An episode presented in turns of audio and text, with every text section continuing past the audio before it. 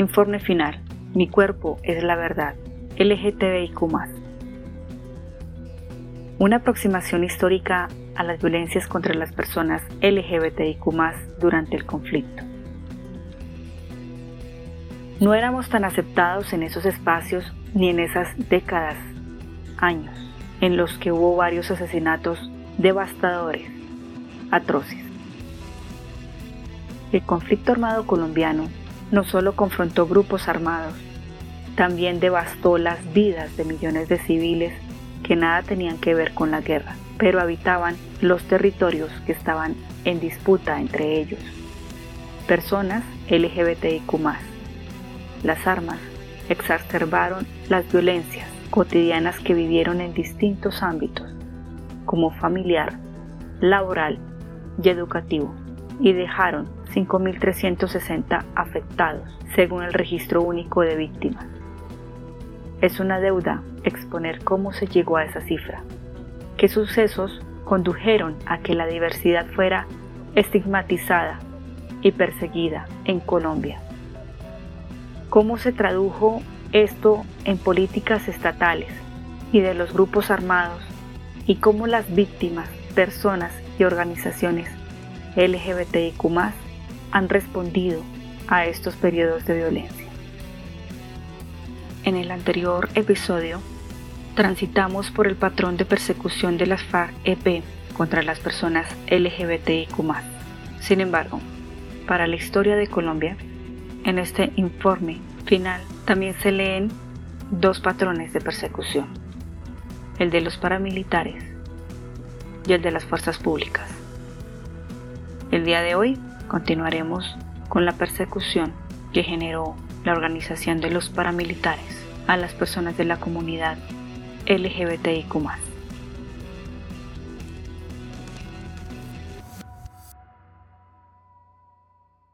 patrón de persecución por parte de los paramilitares contra personas LGBTIQ. Primero lo montaron en una moto y después lo recogieron en un carro y se lo llevaron. La verdad, esta es la hora en que mi hijo no aparece. Integrantes de los grupos paramilitares, en especial las AUC y los grupos post-desmovilización, cometieron violencias sexuales y reproductivas torturas, homicidios selectivos, esclavitud con y sin fines sexuales, secuestro, amenazas, desplazamientos y desapariciones forzadas, violación a la libertad de asociación contra las personas LGBTIQ, con el fin principal de aniquilarlas. En algunos casos de manera residual, cuando no lograron este cometido, las instrumentalizaron para conseguir beneficios como la obtención de información. Este patrón se observó en las situaciones territoriales de Urabá, los Montes de María y Tumaco. Además, en otras ocasiones las violencias fueron ejecutadas con el conocimiento o la participación de entes estatales. En cuanto al repertorio la violencia sexual fue una de las conductas más comunes acompañada de secuestros, torturas y amenazas en medio de los hechos muy crueles que involucran objetos y armas, así como ataques colectivos en los que infligían dolor y sufrimiento físico y psíquico. Los comentarios peyorativos contra las personas LGBTIQ como sujetos que debían dejar de existir fueron repetitivos. También hubo interés en transmitir el mensaje de castigo o corrección de la sexualidad o del género, como lo recordó Walter. Me senté en el suelo, en el monte, y vi que uno sacó una pistola. Me asusté bastante y dije, me mataron. Entonces, el que estaba armado le ordenó a otro de esos hombres, usted córtele todo el cabello. Empezaron a cortar todo mi pelo y otro arrancó unas varas de tutumo. Las peló y me gritaban la cara. Hijo de puta marica. Que eso me pasaba por marica, que cogiera ejemplo, que viera lo que iba a hacer con mi vida, que era un hijo de puta. Me decían muchas groserías, pues, y me pegaron con esas ramas de tutumo. Recuerdo que el primer ramazo me lo mandaron a la cara y me tocó meter los brazos. Y se me pusieron morados de inmediato, porque en realidad me pegaron como un cerdo. Fue una cosa tenaz. Entonces uno de esos hombres me puso la pistola en la frente y me dijo que si yo quería morir, que era un hijo de puta marica, y que en este pueblo no querían los maricas. Yo le dije que si me quería matar, que me matara, que allá él y su conciencia. Cuando me obligaron a ponerme de pie, uno de ellos abusó de mí. Luego me montaron a una moto, me llevaron a un lugar donde me cogieron con una máquina y me cortaron el cabello por partes, como para que me diera vergüenza. Las amenazas que venían con los ataques no solo ocasionaban sufrimiento en el momento, los prolongaban hasta después del episodio. Ante ello, las víctimas no veían la posibilidad de denunciar o comunicar los hechos a las redes cercanas y optaban por vivir lo sucedido en soledad. Las agresiones que llevaban a cabo en espacios rurales y urbanos era usual el empleo de camionetas, incluso en zonas transitadas de los municipios, para secuestrar a las personas, torturarlas y violarlas.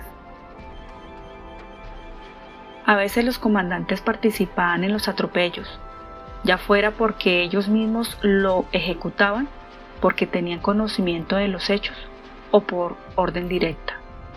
Ahora bien, estas prácticas no eran homogéneas.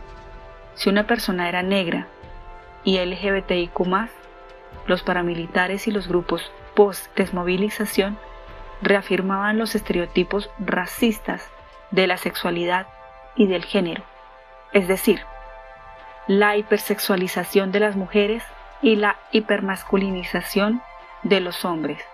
Esto se observó en Tumaco, donde eran más comunes las alusiones a sus cuerpos y la ruptura de ideas preconcebidas acerca de los roles.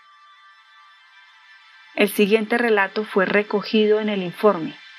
Nos decían, tras de negras maricas, del Instituto Raza, Igualdad y Derechos Humanos Caribe Afirmativo, somos Identidad y Arcoíris de Tumaco y le ocurrió a Marisol en Buenaventura. Los paramilitares son lo peor, a mí me dijeron, o se viene por las buenas o las llevamos por las malas. Me desnudaron, se burlaron de mi cuerpo.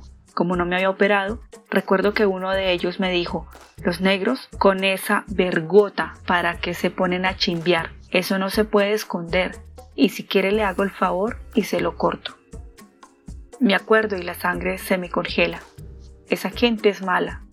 Pero claro, yo era la única transnegra. A las demás, las blancas, no les hicieron nada. Los paramilitares se valieron de homicidios cometidos con sevicia y se encargaron de dejar evidencias en los cuerpos de las personas asesinadas para que los demás vieran lo que les podía pasar. Por ejemplo, en el Urabá antioqueño y en otros territorios, los ataques se concentraban en las partes sexualizadas.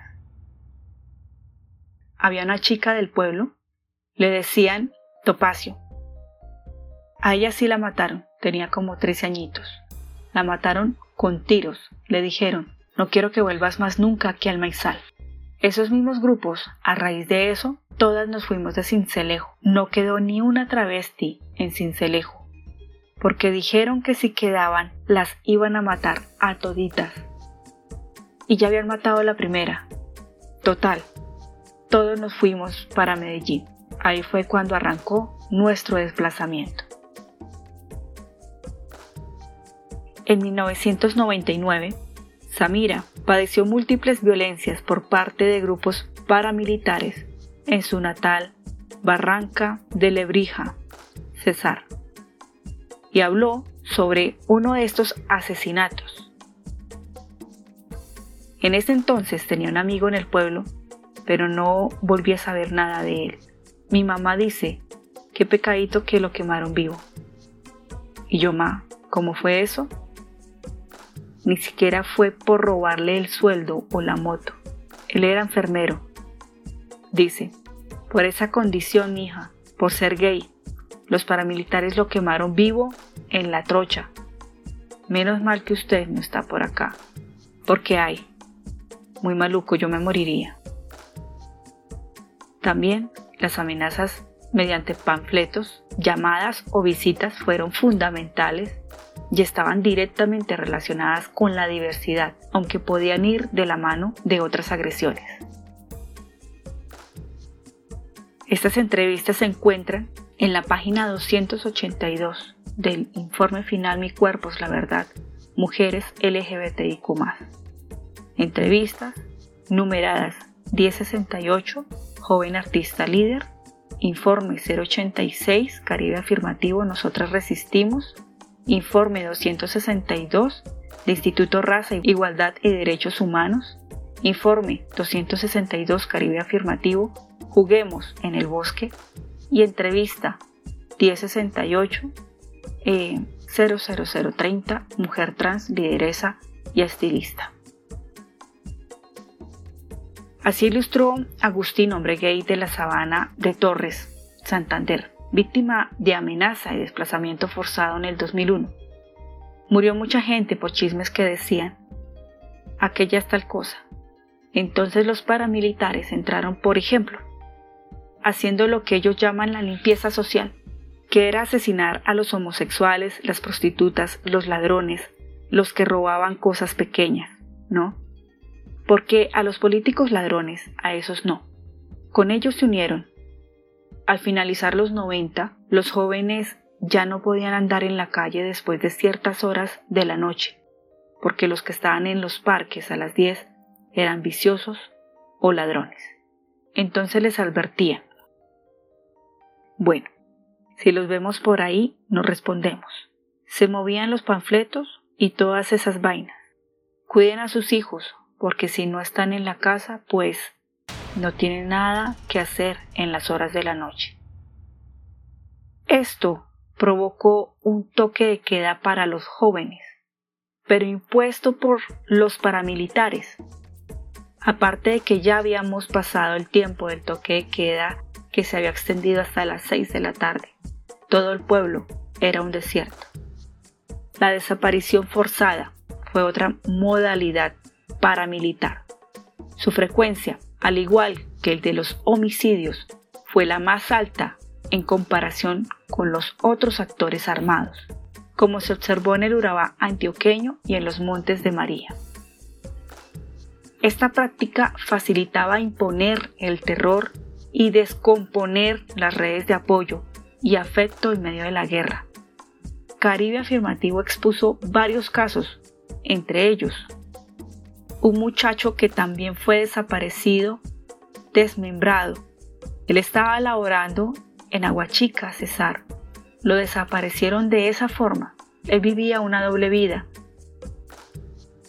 En los Montes de María, Tumaco, Chaparral, Tolima, las alianzas con la fuerza pública se hicieron visibles en la aniquilación de trabajadoras sexuales trans.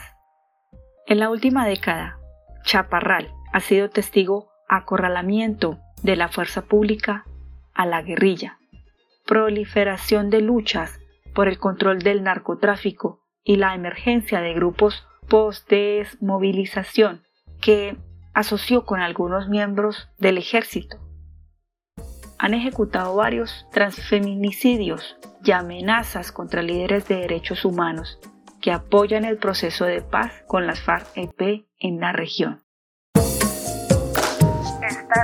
Estás escuchando, La Etnia Podcast.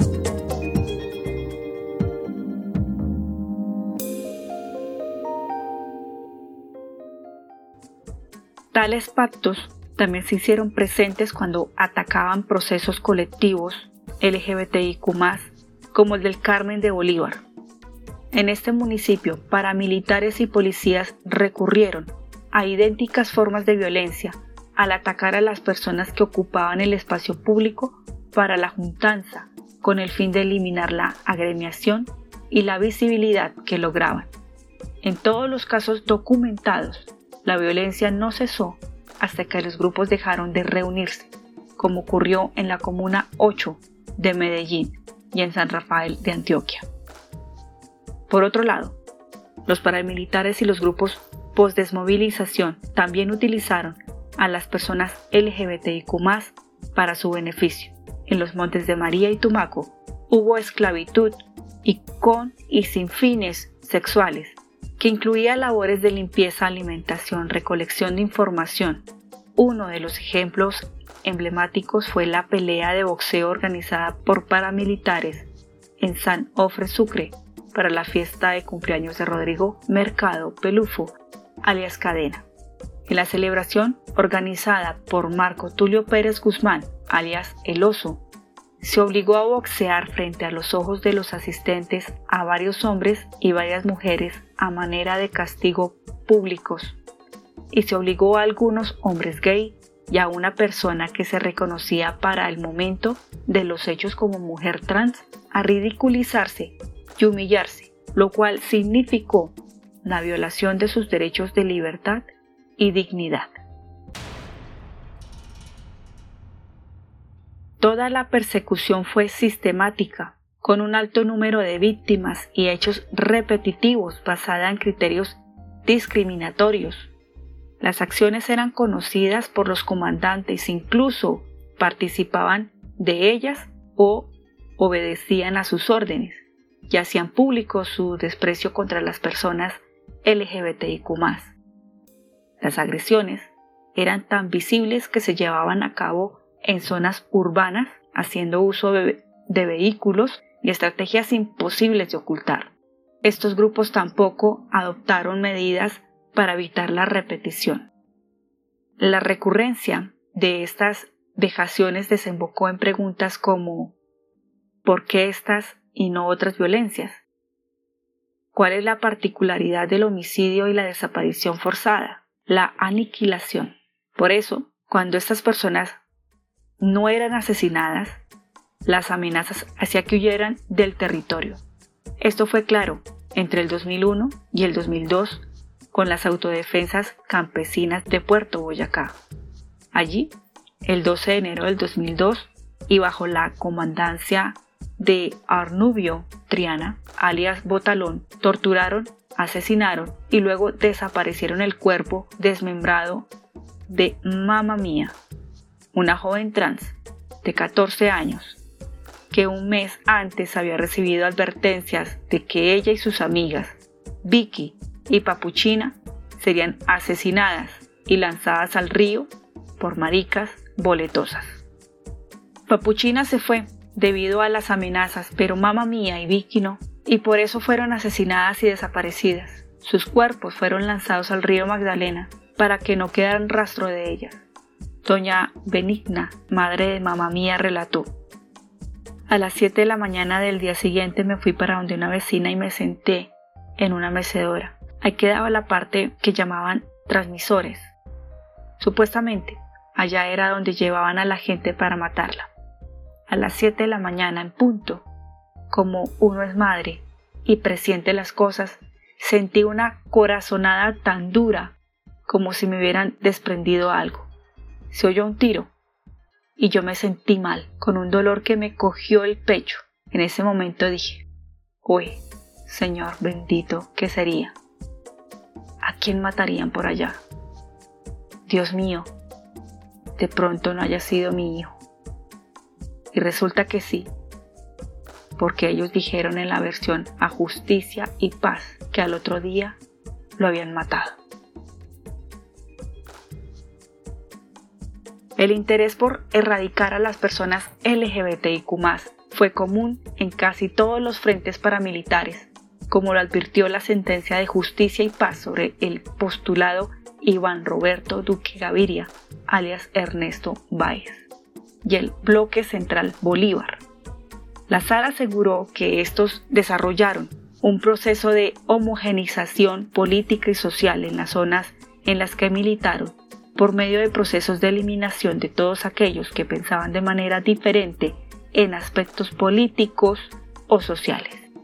El 15 de septiembre de 1998, Onalvis Góngora, originario de Tierra Alta, Córdoba, fue secuestrado y ejecutado por alias Escopeta y alias El Blanco, bajo la comandancia del ex jefe del bloque Córdoba, Salvatore Mancuso, quien les ordenó asesinar a todos los hombres que tuvieran tendencias homosexuales.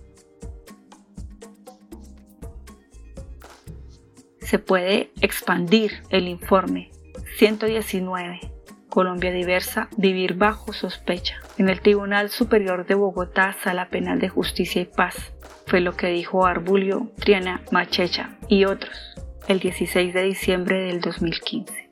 La entrevista 195-60002, mujer, madre de mujer trans, ama de casa, Mesa Municipal de Víctimas. En el Tribunal Superior de Bogotá, Sala de Justicia y Paz, Iván Roberto Duque y otros. Bloque Central Bolívar. Sentencia del 11 de agosto del 2017. Y también en el Tribunal Superior de Bogotá, Sala Penal Justicia y Paz, Salvatore Mancuso y otros. Sentencia del 20 de noviembre del 2014. La aniquilación como finalidad no es extraña si se tienen en cuenta ciertas particularidades de grupos paramilitares como las AUC, su actividad económica no dependía de la mano de obra de la población civil, sino del uso de maquinarias, tecnología o capital, por lo que si alguien era indeseable, no había razón para dejarlo con vida. Un gran número de integrantes había cometido delitos previamente, lo que familiarizaba con estos crímenes y carecía de una disciplina interna que castigaba los hechos contra la sociedad civil. Pese a que se conformaron como un grupo federado, su actuación fue territorialmente más homogénea que la de los otros grupos armados ilegales, como lo documentó CNMH en su informe correspondiente al bloque Calima de la SAUC, en el cual un hombre desmovilizado el 4 de abril del 2014 dijo No, yo allá no conocí ni un gay, pues no sé si sería recocha o qué, pero pues los comandantes de escuadra decían que el que se mariqueara tocaba meterle la trompetilla por el culo y dispararle. Yo no escuché de esos casos, solo decían eso, al que se mariqueara con la trompetilla del fusil le quitaban el resabio, porque dándose el caso, la orden era mandarlos a fusilar. La eliminación de las personas LGBTIQ fue clave para que los paramilitares robustecieran, por un lado, su estrategia de control poblacional en el territorio, mediante la reafirmación o la imposición de una orden moral, que consideraba la sexualidad y el género no normativo como inmorales y pecaminosos, de un orden social, pues reconfiguraba la estructura de subalternidad de las comunidades de un orden político, dado que esta visión del mundo formaba parte a la vez de su visión de sociedad y al eliminar estas personas podían consolidarla. De un orden económico porque las personas LGBTIQ no eran funcionales para sus actividades de financiación y de un orden militar al creer que estas personas eran infiltradas de la guerrilla o estaban asociadas a conductas indeseadas como sapear, prostituirse o propagar enfermedades. Así la desprotección por el Estado y la aprobación social incidieron en que el control fuera selectivamente impuesto sobre las personas LGBTIQ.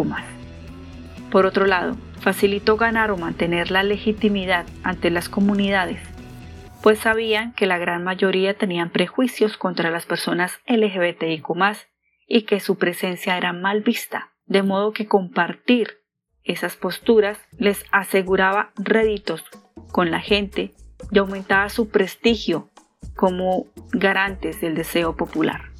Al respecto, cabe añadir que el artículo 9 del Estatuto de Constitución de las AUC de 1998 era primordial la opinión de los pobladores de los territorios en donde hacía presencia, y afirma que solo podían ingresar a sus filas quienes no hubieran incurrido en conductas antisociales e indeseables ante la comunidad.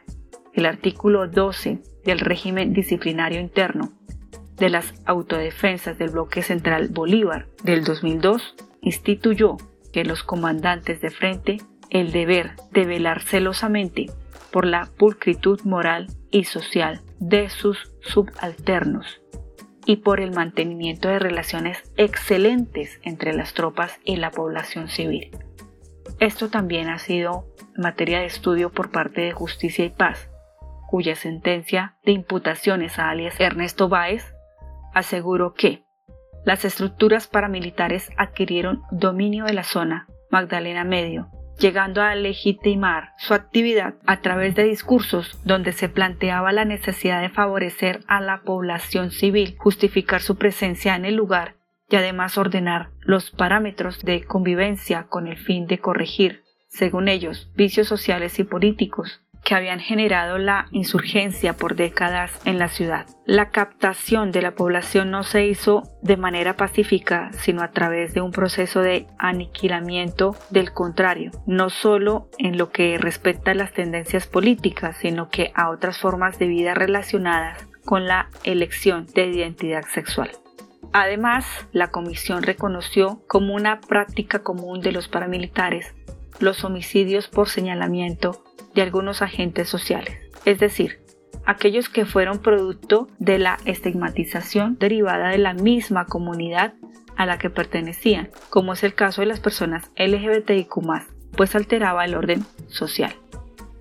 Ahora bien, como se mostró en situaciones territoriales, los paramilitares no siempre aniquilaron mediante homicidios y desaparición forzada, sino que también acabaron con la sexualidad o el género indeseable por medio de violencias sexuales para corregirlas o castigarlas y lograr que dejaran de ser quienes eran. Aunque no fueron tan comunes, el secuestro y el reclutamiento forzado fueron otras modalidades usadas con este fin.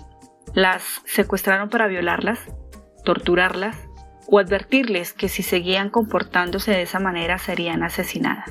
Algo similar pasó en los reclutamientos forzados cuya finalidad era enseñarle a ser hombres o mujeres. En cualquier caso, el resultado era el mismo, la expulsión del territorio. Sobre el desplazamiento como violencia circunstancial cuando no era posible cometer homicidios. Algunos excombatientes han rendido declaración ante justicia y paz.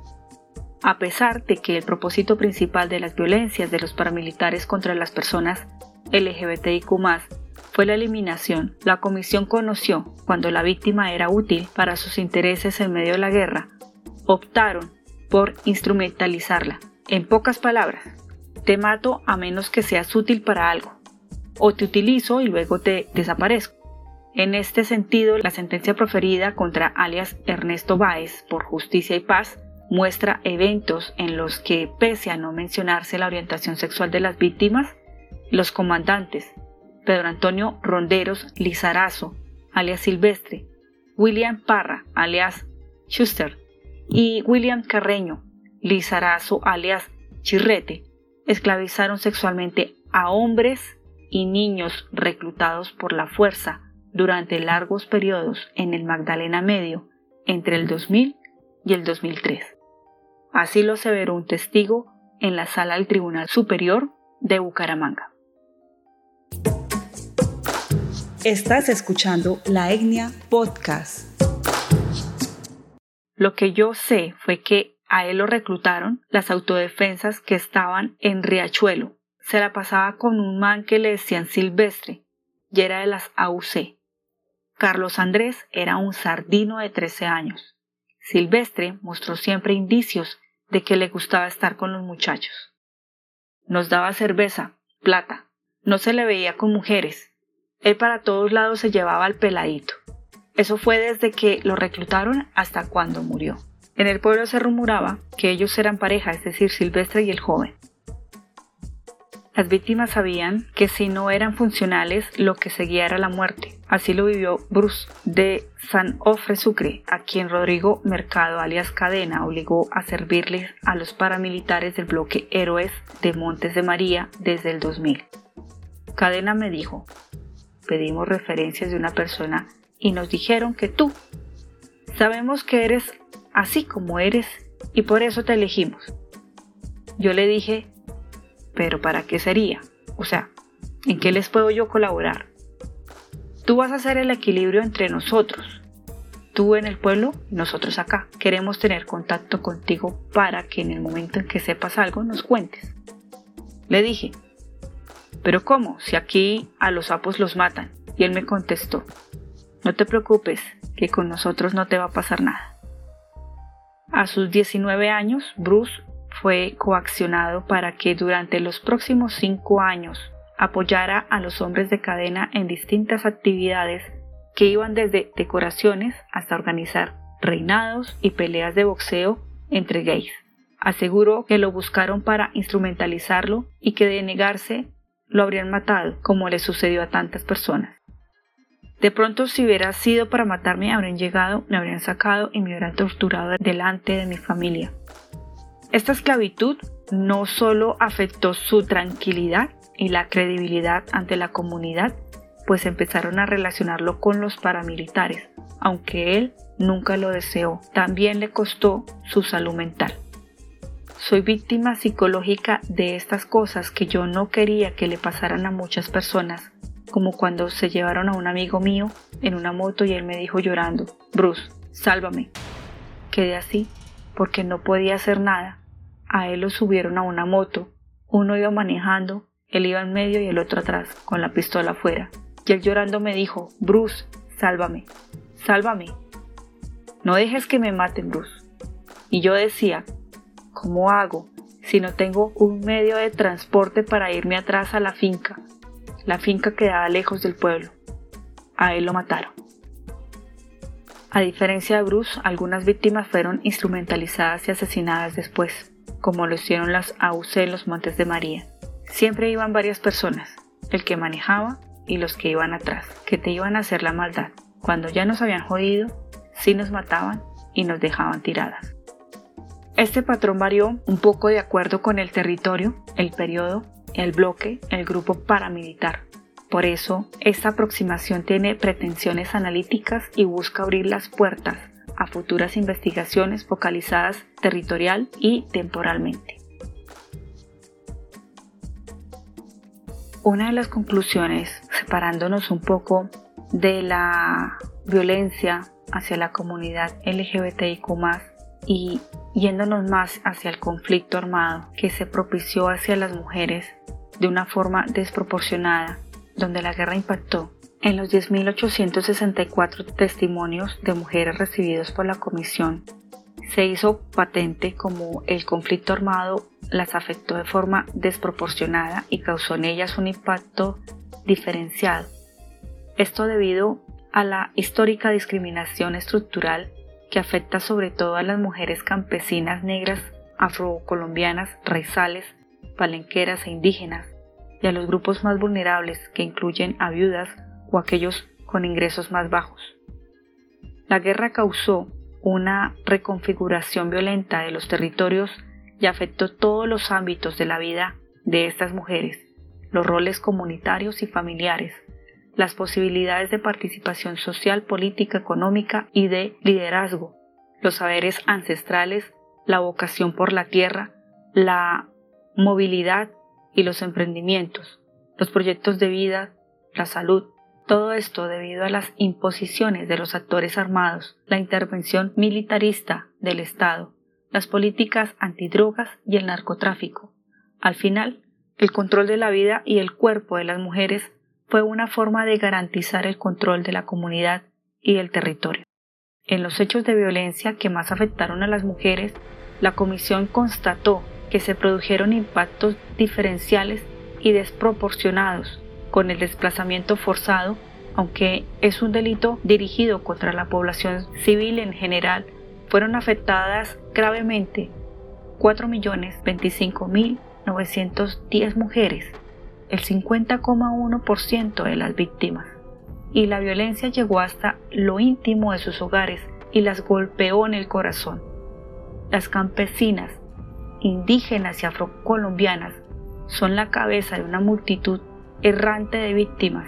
Sobre ellas han recaído abruptamente el cuidado de familiares y personas enfermas, y la supervivencia de la familia en condiciones de precariedad agudizadas, sin recursos económicos, en medio del desarriego y la estigmatización social. Y eso las ha dejado en desventaja para enfrentar el desplazamiento. La falta de acceso de las mujeres a la titulación de tierras facilitó el despojo y el desplazamiento forzado. Casi siempre, a donde llegaron encontraron nuevos riesgos en materia de seguridad. Las políticas de asistencia, atención, reparación integral a víctimas han sido deficitarias en el enfoque diferencial ha resultado ineficiente. La comisión observó el intento de destrucción de la vida rural y campesina de la vida de los pueblos de comunidades étnicas que se produjo mediante las violencias contra las mujeres, teniendo en cuenta su vida cultural y económica. Eh, territorios enteros han sido devastados, se ha sometido a la exclusión y a la precariedad a millones de colombianas y a sus familias. El impacto del desplazamiento ha sido desproporcionado en el caso de mujeres indígenas, negras, afrocolombianas, raizales y palenqueras de un lado, porque los últimos años han afectado sobre todo a los pueblos del Pacífico, así como los resguardos y los territorios indígenas donde las mujeres desempeñan un papel central. De otro lado, debido a la estigmatización por parte de los grupos armados ilegales y muchas ocasiones de la fuerza pública contra su liderazgo. Asimismo, la comisión mostró que las violencias sexuales fueron una práctica de todos los actores armados, extendida e invisibilizada durante el conflicto. En muchos casos funcionó como una estrategia de guerra para producir el desplazamiento forzado y controlar determinadas zonas, circunstancia particular evidente en algunos bloques paramilitares de las Autodefensas Unidas de Colombia como Calima, Norte, Héroes de Montes de María, Elmer Cárdenas, Central Bolívar y Mineros. Con el uso de la violencia sexual, una de las expresiones de violencia más crueles y con una carga simbólica enorme para las mujeres, se buscó destruir los lazos sociales y romper los tejidos humanos de las comunidades dirigiendo el ataque al corazón de esas poblaciones, dado que el papel central de las mujeres en la vida familiar y comunitaria. Este tipo de delito también funcionó para castigar, a amedrentar a liderazas o a las mujeres que formaban parte de organizaciones sociales y comunitarias o a las políticas defensoras de los derechos humanos. Muchas campesinas fueron estigmatizadas supuestamente por estar del lado de los enemigos. En estos casos la violencia sexual operó como una forma de represalia, de silenciamiento o castigo del adversario.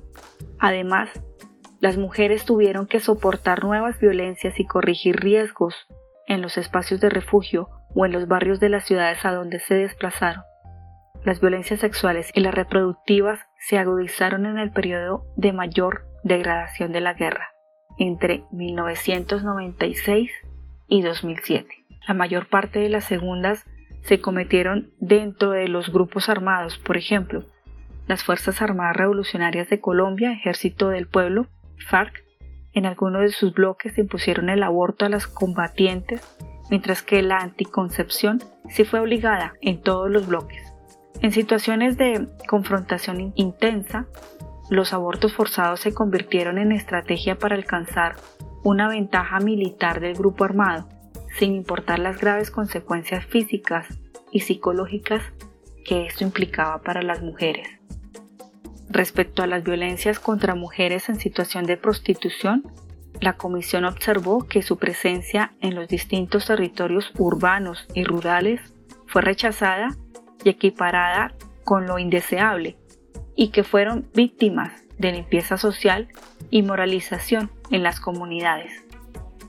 También advirtió que integrantes de la guerrilla, de las FARC y de las AUC las explotaron sexualmente, las desaparecieron, las asesinaron y las utilizaron para hacer inteligencia militar. Movidos por la intolerancia y la discriminación, los grupos paramilitares y la guerrilla de las FARC e integrantes de la fuerza pública cometieron asesinatos contra la población más vulnerable, en función de construir un nuevo orden social autoritario y excluyente. Según lo documentado por la Comisión de la Verdad, se puede afirmar que las mujeres en situación de prostitución estuvieron expuestas a múltiples violaciones de los derechos humanos y fueron estigmatizadas, abusadas y cosificadas. Por otra parte, la comisión señaló como una de las consecuencias de guerra que muchas mujeres vinculadas a la política fueron expulsadas de la democracia y que las violencias ejercidas contra ellas tuvieron un sesgo de género. Las violaciones de derechos humanos afrontadas por ellas, como muertes, violencia sexual, secuestro, ataque a la población, amenazas, vaciamiento de sus territorios por desplazamientos masivos, necesidades básicas insatisfechas agravadas por la guerra, les causaron dolores hondos, inseguridades y temor permanente por la suerte de sus familias y allegados. Además, tuvieron que abandonar sus proyectos políticos. Las mujeres en calidad de autoridad civil o en cargos de elección popular se vieron obligadas a reclamar constantemente su investidura como mandatarias ante sus pares hombres y ante las guerrillas los paramilitares y los miembros de la fuerza pública, pues estos desconocieron autoridad de forma manifiesta. Finalmente, las mujeres mandatarias y electas para las corporaciones departamentales y municipales y que fueron víctimas en el conflicto armado, salieron de manera acelerada del escenario público y muchas de ellas no pudieron retomar sus proyectos políticos por cuenta de la persecución y las agresiones hacia ellas y sus familias durante sus mandatos. En lo que concierne a las mujeres que participan en la guerra, la comisión encontró que en la sociedad colombiana prevalecen discursos simplistas que las ubican como víctimas inermes o como victimarias atroces, desconociendo que hubo muchas situaciones diferentes y que algunas de estas mujeres rompieron los patrones culturales asignados.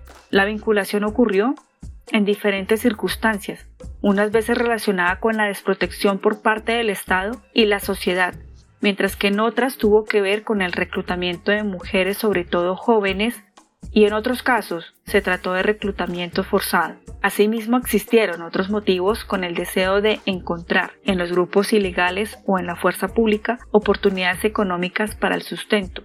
Hubo mujeres que vieron en estos grupos una posibilidad de acceder socialmente, así como las que de manera autónoma se vincularon por opción política con el ideal de transformar la situación del país. La Comisión considera que reconocer la complejidad de sus experiencias y roles, así como los impactos que sufrieron, sin dejar de lado las responsabilidades que les corresponden, contribuye a la comprensión del conflicto y del rol de las mujeres en la sociedad. Mi nombre Carolina Abril desde Bogotá, Colombia. Les agradezco un montón por llegar hasta aquí. Gracias, muchas gracias por escuchar este podcast, por escuchar lo que en un libro sacó la Comisión de la Verdad como informe final acerca de múltiples entrevistas realizadas a diferentes personas de territorios desplazadas y víctimas. Gracias por llegar hasta aquí. Recuerde que nos pueden seguir en todas nuestras redes sociales como La Etnia Podcast, en la red social como Instagram, Facebook, TikTok, YouTube. Si tienen alguna duda, alguna pregunta, alguna sugerencia, también lo pueden hacer a nuestro correo electrónico en la. Nos veremos en el siguiente episodio.